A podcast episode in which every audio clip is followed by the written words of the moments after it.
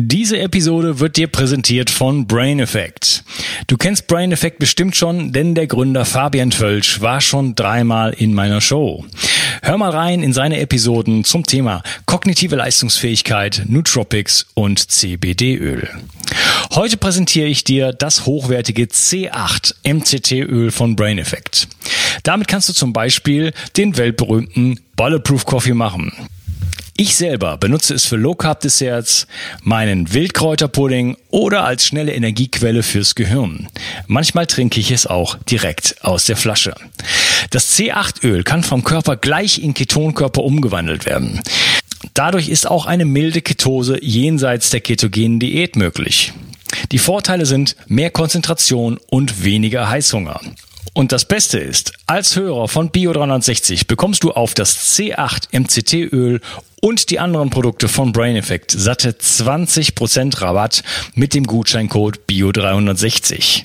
Folge dem Link in der Beschreibung oder in den Show Notes. Und du tust nicht nur dir etwas Gutes, sondern unterstützt auch noch diesen Podcast und hilfst mit, dass es ihn auch in Zukunft noch geben wird. Bio 360 Zurück ins Leben. Komm mit mir auf eine Reise. Eine Reise zu mehr Energie und fantastischer Gesundheit. Ich möchte dir das Wissen und den Mut vermitteln, den ich gebraucht hätte, als ich ganz unten war. Dabei will ich dir helfen, wieder richtig in deine Energie zu kommen. Zurück ins Leben. Hallo ihr Lieben, das ist der zweite Teil von meinem Interview mit Dr. Simone Koch und wir reden über das Abnehmen. Hallo Simone. Hallo Unkas, grüße dich. ja, ähm, schön, in diesem zweiten Teil möchte ich gerne mit dir über das Thema, Thema Hormone reden. Ähm, da gibt es Hormone wie Insulin, Leptin und Grelin. Und ich überlasse dir das Feld erstmal, äh, um mal so ein bisschen, ja, einfach den Bogen dazu spannen, aufzuzeigen, welche Bedeutung das ganze Thema hat und in welche Situation wir uns dann bringen, wenn wir äh, in Richtung Übergewicht tendieren. Mhm. Ähm, ja, also ganz, ganz wichtig finde ich auch hier wieder, also das hatten wir ja schon im ersten Teil, einfach sich nochmal klar zu machen, der Mensch ist kein Perpetuum mobile, sowas gibt es nicht in unserer Welt. Ähm, leider, schön wär's. Ähm, also zumindest äh, nachgewiesenerweise gibt es noch niemanden, der sich nur von Licht ernähren kann, genauso wie es niemanden gibt, der ähm, 10.000 Kalorien am Tag zunehmen kann und dabei im Bett liegt, ohne zuzunehmen. Außer es stimmen eben bestimmte Sachen nicht. Und es gibt zum Beispiel ja die Katabolenstoffwechsellagen, wenn jemand zum Beispiel eine Sepsis hat, also eine schwere, akute, ganzheitliche Entzündung des Körpers, dann kommt es zum Katabolen Wasting, also dass innerhalb kürzester Zeit Unmengen an Energie verbraucht werden. Und da ist es dann tatsächlich so, dass halt ähm, 10, 15.000 Kalorien am Tag vom Körper verbrannt werden in dem verzweifelten Versuch, sich zu retten. Und dann können halt ähm, innerhalb von 10, 14 Tagen wirklich 20 Kilo an Gewicht verloren gehen. Das ist das, was passiert, wenn Menschen sehr, sehr krank sind und auf Intensivstationen liegen oder so. Und die sind halt, gehen da fett rein und kommen als dürrer Strich wieder raus. Ähm, das passiert tatsächlich. Aber es ist halt nicht so, dass da irgendwelche geheimen Dinge passieren, sondern dass der Stoffwechsel so massiv nach oben fährt, weil der Körper eben versucht, mit allen Maßnahmen, die ihm hormonell zur Verfügung stehen, ähm, noch Reparationen und so durchzuführen, um sich zu retten. Und im Kleinen passiert andersrum das Gleiche bei einer stillen chronischen Entzündung dass der Stoffwechsel entsprechend runterfährt. Also hier ist es so, dass der Körper versucht, den die Entzündung im Rahmen zu halten und abzudämmen, indem er, indem er den Stoffwechsel runterfährt, weil jede Beschleunigung dazu führen würde, dass die für den Körper fehlerhaften negativen Prozesse stärker und schlimmer ablaufen. Ähm, und da spielen insgesamt bei diesen ganzen Prozessen, so jetzt die Brücke, spielen halt diese Hormone, Insulin, Leptin und so weiter, eine große Rolle. Insulin und Leptin sind zwei von unseren sogenannten Masterhormonen. Ähm, die, es gibt bei den Hormonen bestimmte Abstufungen, also bestimmte Hormone sind nur für Einzelorgane zuständig und haben sehr wenig Wirkung auf andere Zellen in unserem Körper. Leptin und Insulin gehören zu den Hormonen, wo fast jede Zelle in unserem Körper Rezeptoren für hat. Ähm, das hat eben damit zu tun, dass jede Zelle unseres Körpers einen Energiebedarf hat und dass Insulin und Leptin mit damit zu tun haben, wie viel Energie in die Zelle hineingehen kann und wie viel Energie im Körper verbraucht wird, äh, verbraucht werden kann. Ähm, und dementsprechend sind es sogenannte Masterhormone und haben damit auch eine Regulation auf fast alle endokrinen Organe. Also in diesem Zahnradgefüge der ganzen verschiedenen ähm, körperlichen Prozesse spielen sie eine ganz, ganz wichtige Rolle. Ich nehme da immer gerne so eine Fabrik, dass ich halt sage, oben gibt's den CEO und dann gibt's den Aufseher und dann gibt's halt unten da die kleinen Arbeiter. Und Insulin und Leptin gehören mit in die Chefetage. Also die haben ähm, sehr, sehr viel im gesamten Körper zu sagen. Ähm, wichtig finde ich, also das hatte ich ja schon im ersten Teil gesagt, Insulinresistenzen. Ähm, Gerade mal, lass das vielleicht, vielleicht mal kurz die, die Begriffe einfach mal klären. Was ist Insulin, ja. was ist Leptin und vielleicht auch Grelin noch? Insulin wird von den Inselzellen des Pankreas ausgeschüttet, ist ähm, das Hormon, was äh, quasi die Zelle aufschließt, um Glucose hineinzulassen, damit sie dann verarbeitet werden kann. Ähm, ohne Insulin findet das nicht statt. Dann kommt es, äh, das ist halt der ähm, klassische Diabetes Typ 1, also wenn die ähm, Bauchspeicheldrüse nicht mehr in der Lage ist, Insulin zu produzieren, dann ähm, kann die Zelle nicht mehr aufgeschlossen werden, es kommt kein, äh, kein Zucker mehr in die Zelle rein und es, ähm, der Stoffwechsel kann nicht weiter laufen, der Körper hat keine Energie mehr. Das führt zum einen zu sehr hohen Blutzuckerspiegeln im Blut, weil das Zucker wird ja, der Zucker wird ja nicht verbraucht und zum anderen dazu, dass in den Organen selber keine Energie mehr ankommt. Und im schlimmsten Fall beim Diabetes Typ 1 führt das zum ähm, Brain Shutdown, also dazu, dass dann halt eben keine Energie mehr im Gehirn ist, in Ohnmacht und im schlimmsten Fall dann am Ende tot. Ähm, der tritt dann, das ist jetzt, äh, egal, es ist zu kompliziert. Ähm, dann ähm, das Leptin, das zweite Leptin wird von den Zellen, äh, von unseren Fettzellen im Wesentlichen ausgeschüttet. Und Leptin ähm, zeigt an, inwieweit der Fettspeicher des Körpers, also quasi der Energiespeicher des Körpers, noch ähm, ausreichend ist, um ja langfristiger quasi eine Energieversorgung zu gewährleisten. Und andererseits, wenn eben die Menge an Fettzellen zu hoch ist, dem Körper zu signalisieren, nimm mal weniger zu dir, wir sind hier ausreichend versorgt. Und andererseits auch ähm, sicherzustellen, dass eine ständige Energiezufuhr in adäquater Weise stattfindet. Das heißt, ähm, wenn bestimmte Nährstoffe fehlen, Leptin ist auch sehr stark abhängig von bestimmten Nährstoffen, da im Wesentlichen von den Kohlenhydraten, dann ähm, wird auch ähm, dann gibt es auch Schwierigkeiten im Leptin-Stoffwechsel und auch beim Leptin können sich Insulinresistenzen ausbilden. Spannenderweise wurde Leptin erst in den 90er Jahren entdeckt ähm, deswegen ist das was, wo viele, auch Ärzte und so, noch nicht so richtig viel drüber wissen. Ähm, Leptinresistenzen beziehungsweise Leptinmängel haben auch massive Auswirkungen auf alle ähm, Organe unseres Körpers, im Wesentlichen hier auch auf die ähm, Fertilitätsorgane, also aufs Ovar und auf die äh, Gonaden ähm, beim, bei beiden, also beim Mann die, die Hoden und ähm, ganz starke Auswirkungen auf den Hypothalamus, also auf unser Kontrollzentrum im Gehirn und dann darunter liegend auf die Hypophyse, so dass ähm, wenn zum Beispiel ein Leptinmangel besteht aus irgendwelchen Gründen bei bestimmten Ernährungsformen, das auch oder bei Hungersnöten das dazu führen kann, dass die Fertilität eingestellt wird, weil das unserem Körper signalisiert, hier kommt nicht genügend Nahrung ran. Ähm, ein Kind wäre jetzt sowieso nicht überlebensfähig und dann kommt es zu einer Amenorrhoe, also zu ähm, dass keine Mens mehr stattfindet. Bei Männern kommt es zum deutlich Runterfahren von LH und FSH. Das sind die beiden vom Hypothalamus und dann von der Hypophyse ausgeschütteten Hormone, die den Hoden stimulieren. Und dadurch kommt es zu einem starken Abfallen des Testosteronspiegels und zu einer verminderten Libido und einer deutlich schlechteren Spermienqualität. Ähm, also warum ich das alles zähle, die hängen alle zusammen. Das finde ich immer sehr, sehr wichtig, dass sie alle miteinander äh, reinspielen und sehr stark dranhängen tun auch noch die Schilddrüsenhormone. Also ähm, TSH und dann halt die freien Schilddrüsenhormone hängen auch sehr stark mit den anderen beiden zusammen. Und als letztes hattest du noch das Grelin genannt. Ähm, Grelin ist ein Hormon, was zum einen über den Füllzustand des Magens sehr stark ausgeschüttet wird. Ähm, je nachdem, äh, ja, wie, wie hoch die Dehnung im Magen erfolgt, wird halt Grelin ausgeschüttet äh, oder nicht, um zu signalisieren, satt oder nicht. Und Grelin hat aber auch also ähm, sehr starken Einfluss auf die Sekretion von Grelin hat, wie viel Schlaf vorhanden war. Ähm, und man weiß, dass wenn nicht ausreichend geschlafen wird, ähm, tendenziell deutlich mehr Grelin ausgeschüttet wird und dadurch dann eben auch mehr Hunger vorhanden ist und dann überkonsumiert wird, obwohl eigentlich die Magenfüllung ausreichend gewesen wäre und das eigentlich nicht mehr erfolgen sollte. Also auch das spielt da noch mit eine wichtige Rolle. Das letzte, das hatten wir jetzt hier noch nicht genannt, aber Gegenhormon ist noch Glucagon.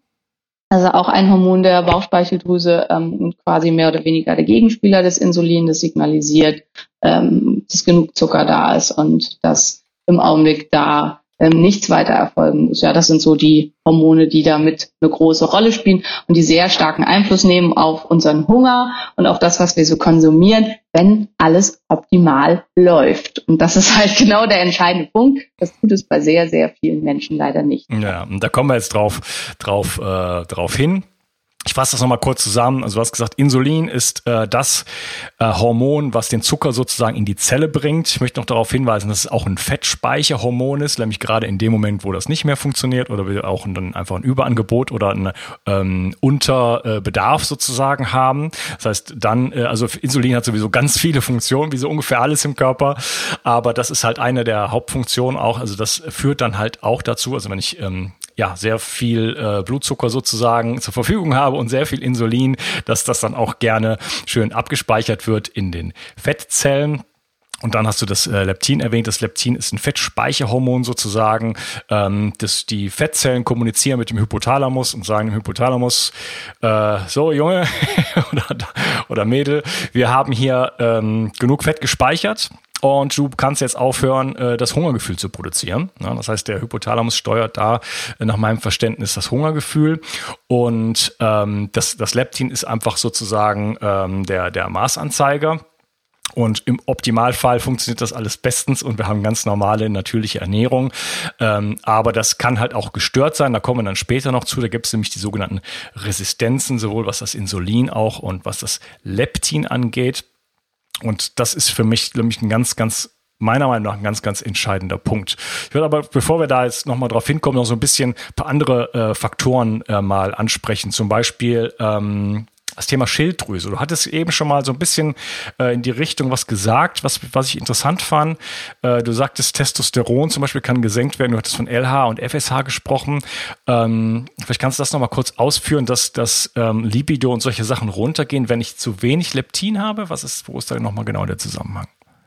Ähm, also die, also erstmal muss man sich klar machen, wie ist die Achse der Hormone. Also wir haben halt zum einen, also wenn wir jetzt wieder bei diesem Bild der Fabrik sind, wir haben halt den Hypothalamus, das ist die ähm, Funktionärzentrale äh, sozusagen, also da sitzt der CEO. Ähm, der Hypothalamus macht alleine nichts, der guckt nur und bewertet und sagt dann halt, gibt es weiter, was passieren soll und die ähm, äh, Vorarbeiter und Aufseher sozusagen, das ist dann der Hypo, äh, ist dann die Hypophyse.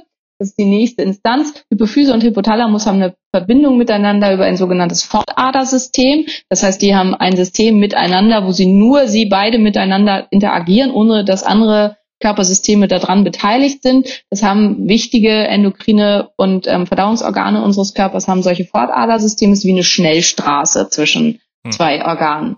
Ähm, die Hypophyse, die gibt dann quasi die Memos raus, was zu tun ist an die einzelnen Organe. Und ähm, das ist zum Beispiel im Bezug auf die Gonaden ist das LH und FSH. Und eine, und das geht dann halt weiter an die ausführenden Organe. Wenn wir jetzt LH und FSH nehmen, zum Beispiel eben Ovar und ähm, Hoden. Und die produzieren dann entsprechend Hormone und geben das in den Körper entsprechend zurück.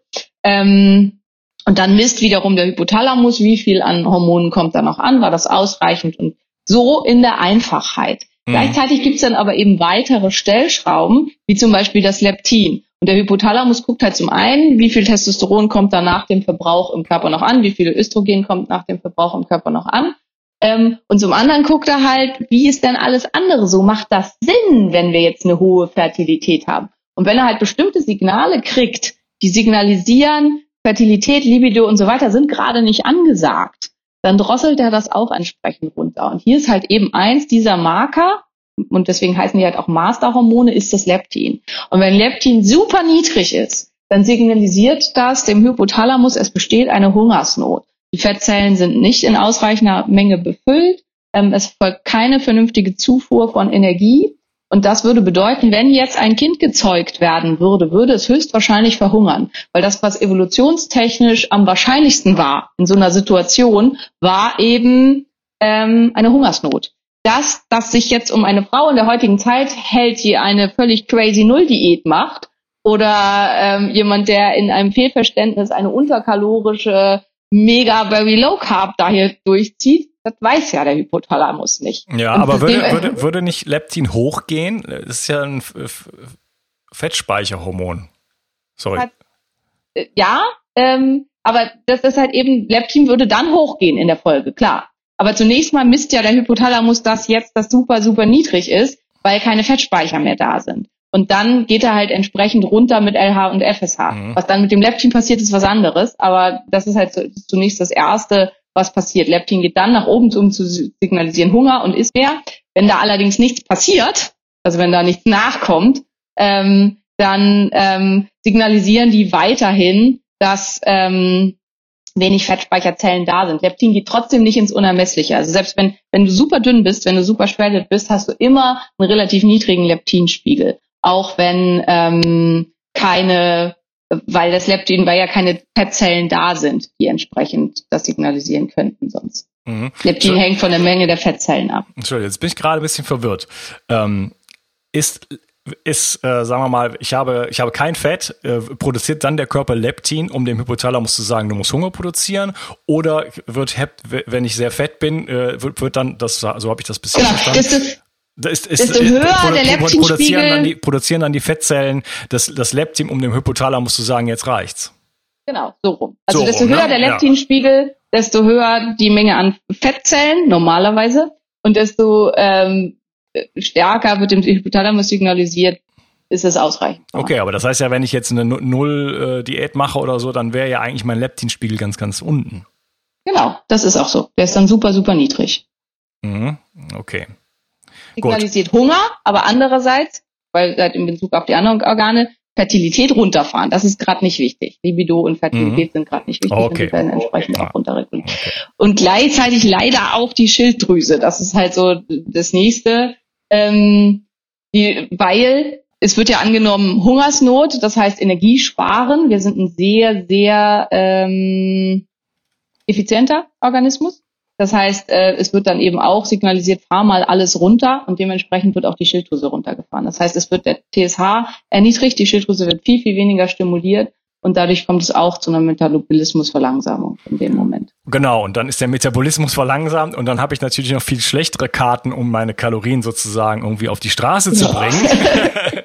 und das, deswegen, da kann man ganz schnell wirklich in, in, in so eine Spirale, sag ich jetzt mal, reinkommen, äh, die dann auch einfach schwer ist, erstmal aufzuheben.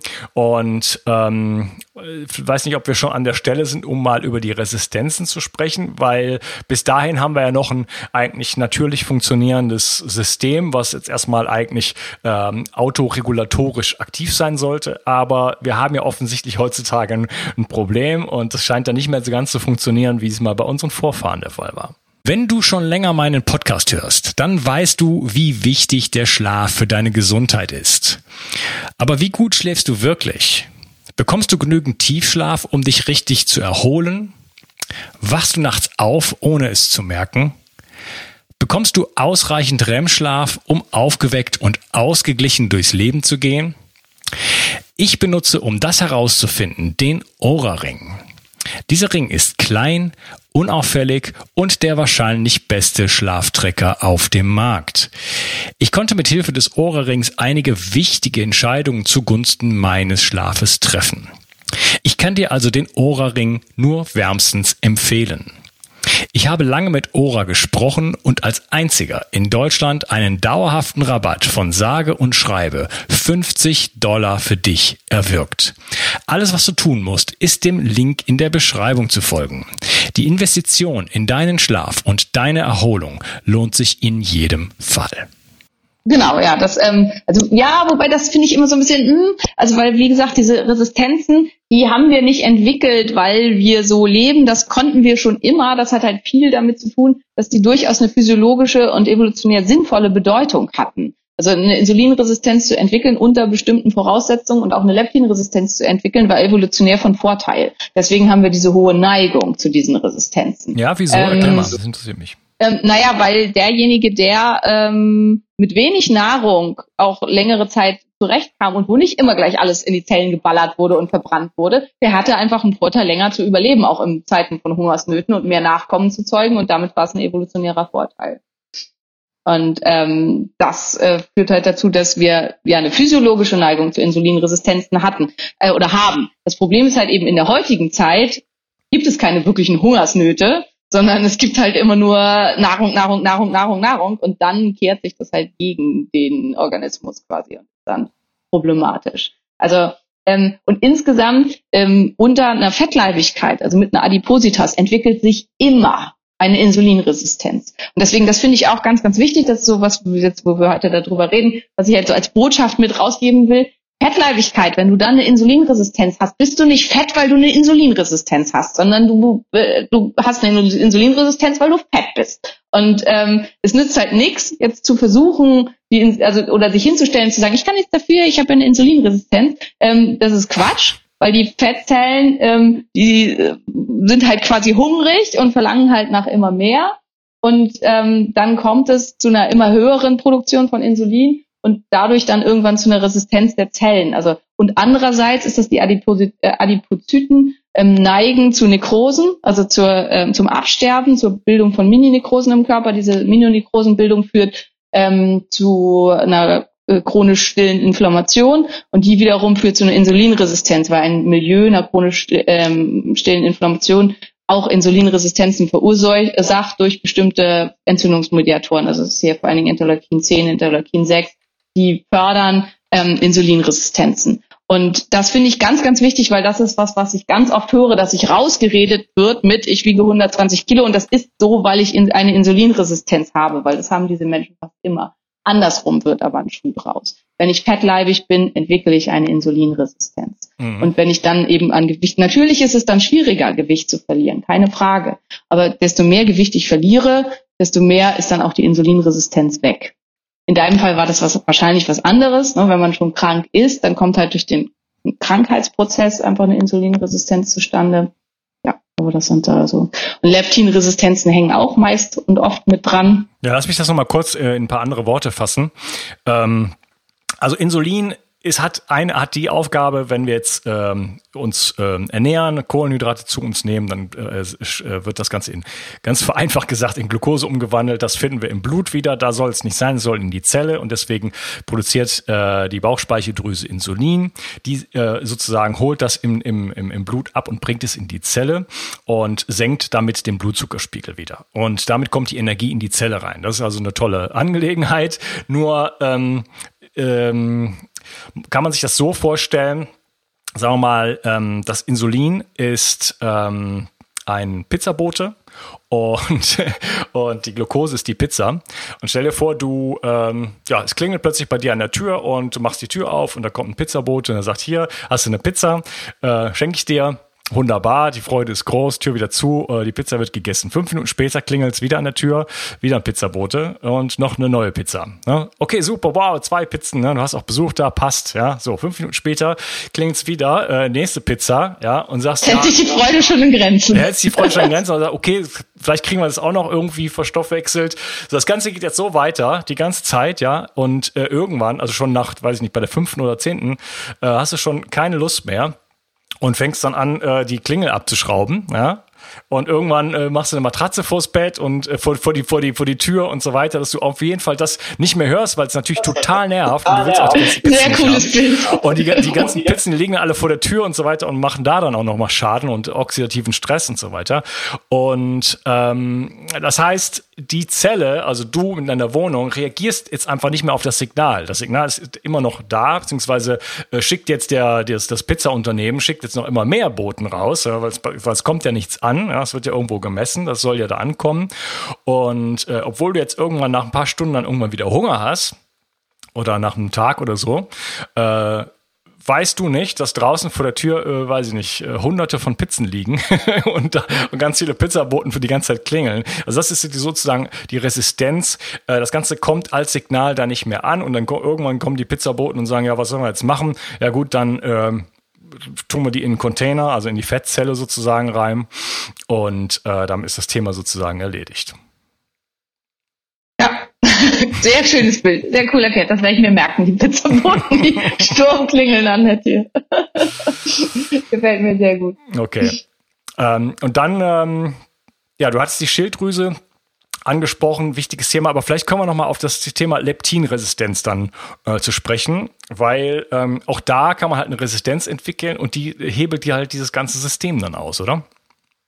Ja, also Leptin steht als Masterhormon noch oberhalb des Insulins. Ähm, und wenn Leptinresistenzen vorhanden sind, dann äh, funktioniert halt das ganze Pizzabotensystem nicht mehr. Also die Pizzaboten machen ja noch mehr, wenn wir bei diesem Beispiel bleiben. Also wenn halt die die Pizza ausgeliefert haben, dann rennen die halt noch weiter äh, zum, äh, weiß ich nicht, ähm, Maler nebenan und erzählen dem, dass sie gerade Pizza gebracht haben und dass man sich da was abholen kann.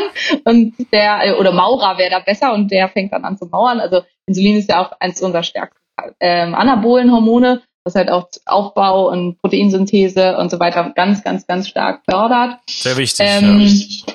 Und im Prinzip Leptin ist halt der Chef des Pizzaunternehmens, der halt im Zweifelsfall den Pizzaboten sagt, ja, Gehalt ist gestrichen, ihr könnt alle nach Hause gehen. Ähm, und ähm, ja, und dann läuft halt das ganze System nicht mehr. Ähm, und dann funktionieren halt diese ganzen Prozesse nicht mehr. Beziehungsweise, ja, ich bin da jetzt gerade kein gutes Bild zu, wie man die Resistenz da gut erklären könnte. Aber dass da halt eben auch dann zu viel von da ist. Aber im Zweifelsfall, ähm, ja, ist das halt eben dann äh, das Problem, dass bei einer Leptinresistenz diese ganzen hormonellen Mechanismen komplett von oben ausgehebelt sind und nicht mehr adäquat funktionieren. Ja, und das führt natürlich dann zu großen Schwierigkeiten, Gewicht ähm, loszuwerden. Also wenn ich übergewichtig bin, ja, dann habe ich also zu, viel Fett gespeichert. Ähm, meine Zellen, ähm, also Fettzellen, senden Leptin aus, aber der Hypothalamus hat dadurch, dass wir das ähm, einfach sozusagen zu viel gemacht haben, oder vielleicht gibt es auch noch andere Gründe dafür, aber durch ein ständiges, einfach auch zu viel äh, an Kohlenhydraten, zu viel an Zucker, ähm, zu wenig Bewegung und so weiter, ähm, führt es dazu, dass dann letzten Endes äh, diese Signale da auch wieder nicht ankommen im Hypothalamus und ähm, dieser, diese, diese Hungerregulation nicht stattfindet. Wenn genau. ich, also da, ja, das finde ich halt super entscheidend. Es geht hier nicht um, also Stoffwechselregulationen spielen auch eine Rolle, aber vor allen Dingen hat Leptin einen ganz starken psychischen Effekt, also was du vorhin schon gesagt hast mit Cravings und Heißhungerattacken und ähm, vor allen Dingen intuitives Essen. Wie viel brauche ich tatsächlich? Also wer da bei mir mal reingucken will, also ich habe da ja auch eine lange Geschichte mit. Ich habe halt im Rahmen einer postpartalen Thyroiditis, ähm, also in der Folge davon von auch Fatigue-Zuständen und so innerhalb von drei Monaten 30 Kilo zugenommen unter Paleo, unter einer strengen, clean Paleo-Diät und auch unter einer strengen, relativ low-carb ansortierten Paleo-Diät, weil mein intuitives Essen während dieser starken entzündlichen Reaktion und vor allen Dingen halt eben auch der starken Fehlfunktion der Schilddrüse völlig außer Kraft gesetzt war. Und im Nachhinein, wenn ich mir das aufgeschrieben habe, als ich mir das überlegt habe, was ich gegessen habe, habe ich tatsächlich halt mich eigentlich null bewegt, überhaupt keinen Sport mehr getrieben und habe ungefähr 3500 Kalorien am Tag konsumiert, was für mich einfach viel zu viel ist. Und das finde ich halt super entscheidend. Ja, es geht auch um Stoffwechselreduktion, es geht vor allen Dingen auch um Bewegungsreduktionen weil ähm, unter einer Leptinresistenz, wo fast immer auch eine chronische Entzündung mit dranhängt, weil die, diese Hormonresistenzen lösen selber auch wiederum chronische Entzündung aus. Also es ist immer so ein verhängnisvoller Kreislauf. Ähm, kommt es dazu, äh, kommt es zwar auch zu einer leichten Stoffwechselreduktion, aber vor allen Dingen kommt es zu einem totalen Verlust des intuitiven Essens und zum Teil halt eben auch zu massiven Heißhungergeschichten. Und das ist der wesentliche schwierige Faktor, warum Gewichtsverlust so schwierig wird. Weil für mich, mir ist immer ganz sehr wichtig, dass man nicht glaubt, das Problem ist, dass irgendein, ja, wie du gesagt hast mit der Magic Pill, dass es einen geheimen Mechanismus gibt, der dazu führt, dass man an nichts schuld ist, weil und dass man auch keine Handhabe hat und sich dem einfach nur ergeben muss, weil das ist nicht so. Das ist definitiv nicht so. Ja. das ist halt was, was viele tun im Zusammenhang mit diesen Resistenzen. Ja, das heißt, wenn ich jetzt anfange äh, mit irgendeiner Diät oder mit äh, frisst die Hälfte oder äh, oder sonst was oder Fasten, ähm, mein, äh, mein Fett abzubauen, weil das ist ja was, was viele schaffen. Also erstmal so, so ein paar Kilo loszuwerden, das ist ja, das ist ja das, das Geringste. Das Problem ist halt später das Halten äh, in, der, in der Erfahrung sozusagen der meisten Menschen und ich kenne das auch.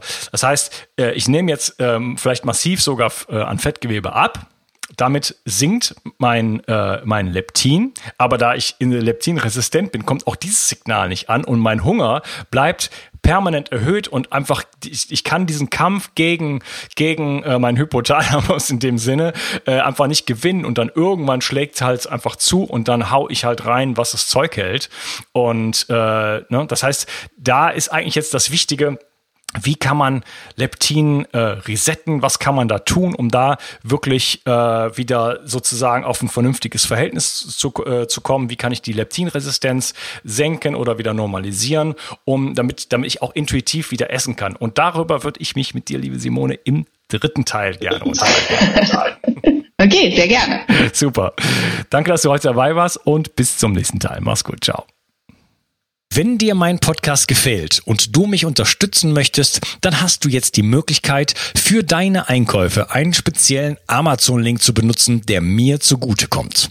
Dich kostet es zwei Mausklicks, Amazon verdient ein bisschen weniger und ich bekomme vier Prozent von deinen Einkäufen. Gehe dazu auf bio360.de slash ich helfe dem Projekt und dort findest du einen Amazon-Link und den kannst du dir in deine Lesezeichen ziehen, sodass du mich bei all deinen Einkäufen bei Amazon ein wenig unterstützt. Wie gesagt, das ist mit ein paar Mausklicks getan, kostet dich keinen Cent und mir tust du damit einen riesengroßen Gefallen. Ich danke dir und wünsche dir einen wunderschönen Tag. Ciao, dein Onkas. Bio 360. Zurück ins Leben. Komm mit mir auf eine Reise. Eine Reise zu mehr Energie und fantastischer Gesundheit. Ich möchte dir das Wissen und den Mut vermitteln, den ich gebraucht hätte, als ich ganz unten war. Dabei will ich dir helfen, wieder richtig in deine Energie zu kommen. Zurück ins Leben.